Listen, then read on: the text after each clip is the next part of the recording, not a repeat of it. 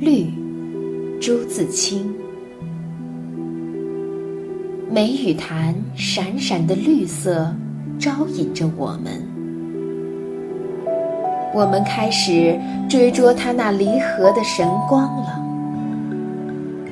揪着草，攀着乱石，小心探身下去，又鞠躬过了一个石琼门，便到了汪汪一碧的潭边了。瀑布在金秀之间，但我的心中已没有瀑布了。我的心随潭水的绿而摇荡。那醉人的绿呀，仿佛一张极大极大的荷叶铺着，满是奇异的绿呀。我想张开两臂抱住它，但这是怎样一个妄想啊！站在水边，望到那边。居然觉着有些远呢。这平铺着、厚积着的绿，着实可爱。它松松地皱斜着，像少妇拖着的裙服；它轻轻地摆弄着，像跳动的初恋的处女的心。它滑滑的明亮着，像涂了明油一般，有鸡蛋清那样软，那样嫩。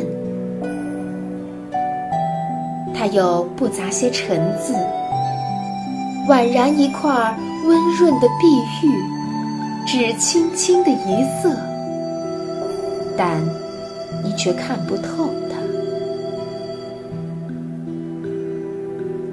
我曾见过北京什刹海福地的绿杨，脱不了鹅黄的底子，似乎太淡了。我又曾见过杭州虎跑寺旁高峻而深密的绿壁，重叠着无穷的碧草与绿叶的，那又似乎太浓了。其余呢？西湖的波太明了，秦淮河的水又太可爱的，我将什么来比拟你呢？我怎么比你的出呢？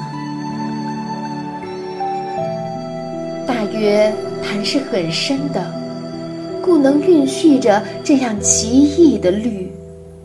仿佛蔚蓝的天融了一块儿在里面似的，这才这般的鲜润呢。人的绿呀，我若能采你以为带，我将赠给那轻盈的舞女，她必能临风飘举了。我若能。忆你以为眼，我将赠给那善歌的盲妹，她必明眸善睐了。我舍不得你，我怎舍得你呢？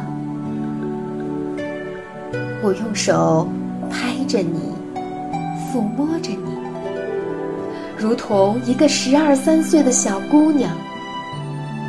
我又拘你入口，便是吻着她了。